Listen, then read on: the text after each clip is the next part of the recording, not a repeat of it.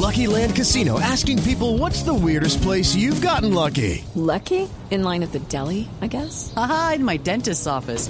More than once, actually. Do I have to say? Yes, you do. In the car before my kids' PTA meeting. Really? Yes. Excuse me, what's the weirdest place you've gotten lucky? I never win and tell. Well, there you have it. You can get lucky anywhere playing at LuckyLandSlots.com. Play for free right now. Are you feeling lucky? No purchase necessary. Void where prohibited by law. 18 plus. Terms and conditions apply. See website for details. Y vamos al tema de los drones. Usted Sí, sabe señor. que siempre he insistido con este tema eh, que lo comenzó la Universidad de San Buenaventura, que después lo tuvo el Ejército Nacional, que han sido como las 12 partes que están fabricando los drones.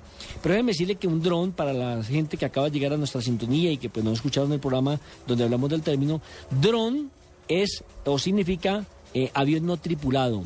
El dron se emplea en la aeronáutica para denominar a los vehículos aéreos no tripulados, la mayoría de uso militar. Es una voz inglesa que traduce literalmente como zángano y que aparece con frecuencia en las informaciones de defensa y conflictos bélicos. Pero me puse a investigar un poquito más y me di cuenta que la palabra dron, que se escribe drone, no está registrada en el diccionario de la Real Academia de la Lengua Española y su uso ya se está volviendo muy frecuente por lo que estamos hablando. Pues bien, quiero decirle que en la zona de Ciudad Bolívar se probaron los drones para hablar un poco de la seguridad, como lo está haciendo en este momento en Nueva York, ¿cierto? Y por eso hemos invitado precisamente a Robert Mesino, que está en la ciudad de Cartagena. Él está como ustedes, hoy en Bogotá, mañana en cualquier parte del mundo. Qué envidia. entonces, ayer lo probaron en Ciudad Bolívar, hoy está en Cartagena y saludamos a esta hora entonces a Robert Mesino. Robert, bienvenido a Autos y Motos en la capital de la República de Blue Radio y explíquenos un poco cómo fue esta experiencia de probar los drones en Ciudad Bolívar. Eh, buenos días a ti a tus oyentes. Eh, pues, ¿qué te cuento? Fue toda una oportunidad. Eh, afortunadamente las cosas han salido y siguen saliendo tal cual como lo planearon. Definitivamente la zona en donde se va a realizar esta operación es una zona que necesita este tipo de herramientas como una perspectiva más, una perspectiva más a y como aporte a la solución pues, de, problemas de no solamente de, seguridad, sino como lo mencionaba ayer el señor alcalde, eh, problemas eh, de tipo medioambiental problemas como tal que pueden ayudar eh, a salvar vidas. Bueno, Robert, el- ¿usted tiene un convenio con la alcaldía o de quién son estos drones? ¿Cómo se da esta situación para que se prueben y para que en los próximos días sea utilizado, como usted lo dice, para el tema de seguridad o el tema ambiental? No, como lo, como lo explicó ayer el señor alcalde, Es que como no hemos Eh, escuchado al alcalde, le pido que, que- que nos ilustre un poco sobre el tema, Robert.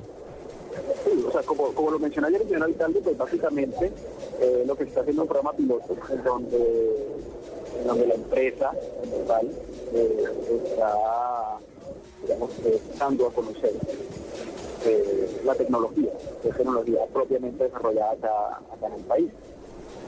Y eso pues se hace a través de, de este tipo de figuras, este tipo de figuras, así como se hizo eh, hace unos años en el Mundial Sub-20, donde la policía probó con éxito este tipo de tecnologías.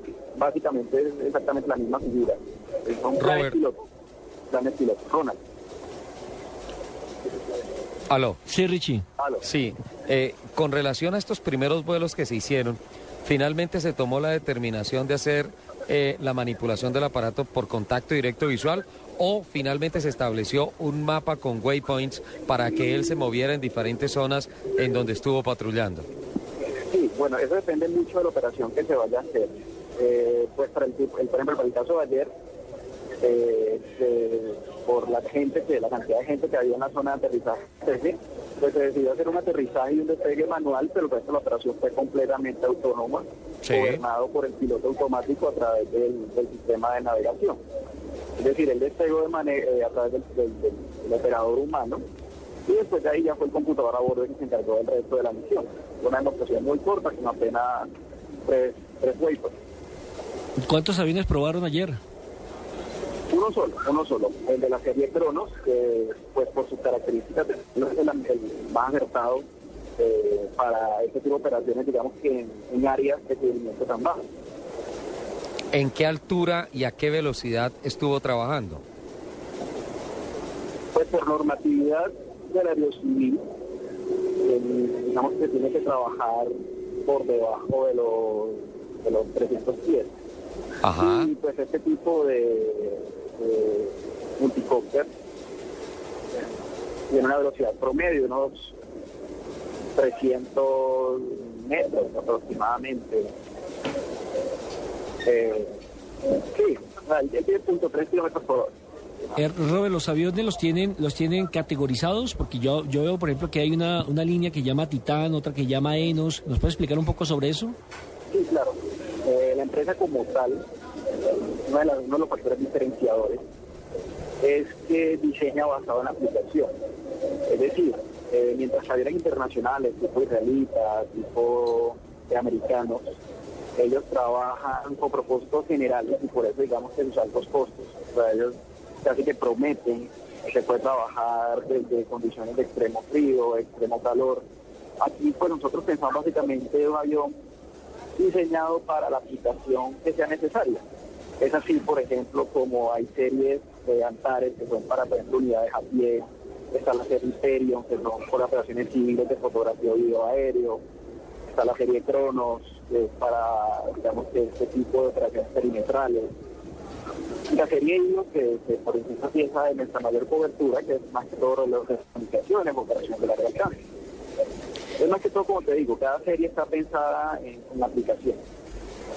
No, pero súper interesante, Ricardo, porque mire, eso me hace acordar de, de Marcha McLuhan, ¿no? Que en alguna Sí. vez dijo que, que, que el, el mundo era una aldea y que debe estar vigilado por todos lados. Y a través de estos drones facilitan mucho lo que tiene que ver con el, en materia de seguridad, que pues para nuestro programa de autos y motos es lo que nos interesa un poco hablar de la movilidad y demás. Sí, vamos a tener que esperar a que Robert venga de Cartagena para invitarlo a la cabina y que nos hable técnicamente más del tema, ¿le parece? No, me parece estupendo porque es un tema que está de moda y se va a poner de moda. Sin duda alguna. Pues muchas gracias, don Robert, por eh, la información que nos ha brindado y pues eh, sabe que tiene una invitación abierta, permanente, para que nos acompañe en la mesa de trabajo de Blue Radio. A propósito, ¿qué hacen en Cartagena? ¿Van a probar algo en Cartagena hoy? Eh, no, bueno, actualmente en Cartagena se está cerrando la última serie, que es la serie PEA, y pues me voy a poner en, digamos que al frente eh, ya de los últimos para el lanzamiento de, de esa última línea. Pues señor vecino, muchas gracias por explicarnos de qué se trataba la prueba que realizaron ayer en Ciudad Bolívar de los drones y entonces estaremos pendiente y ya saben, está invitado a nuestro programa para seguir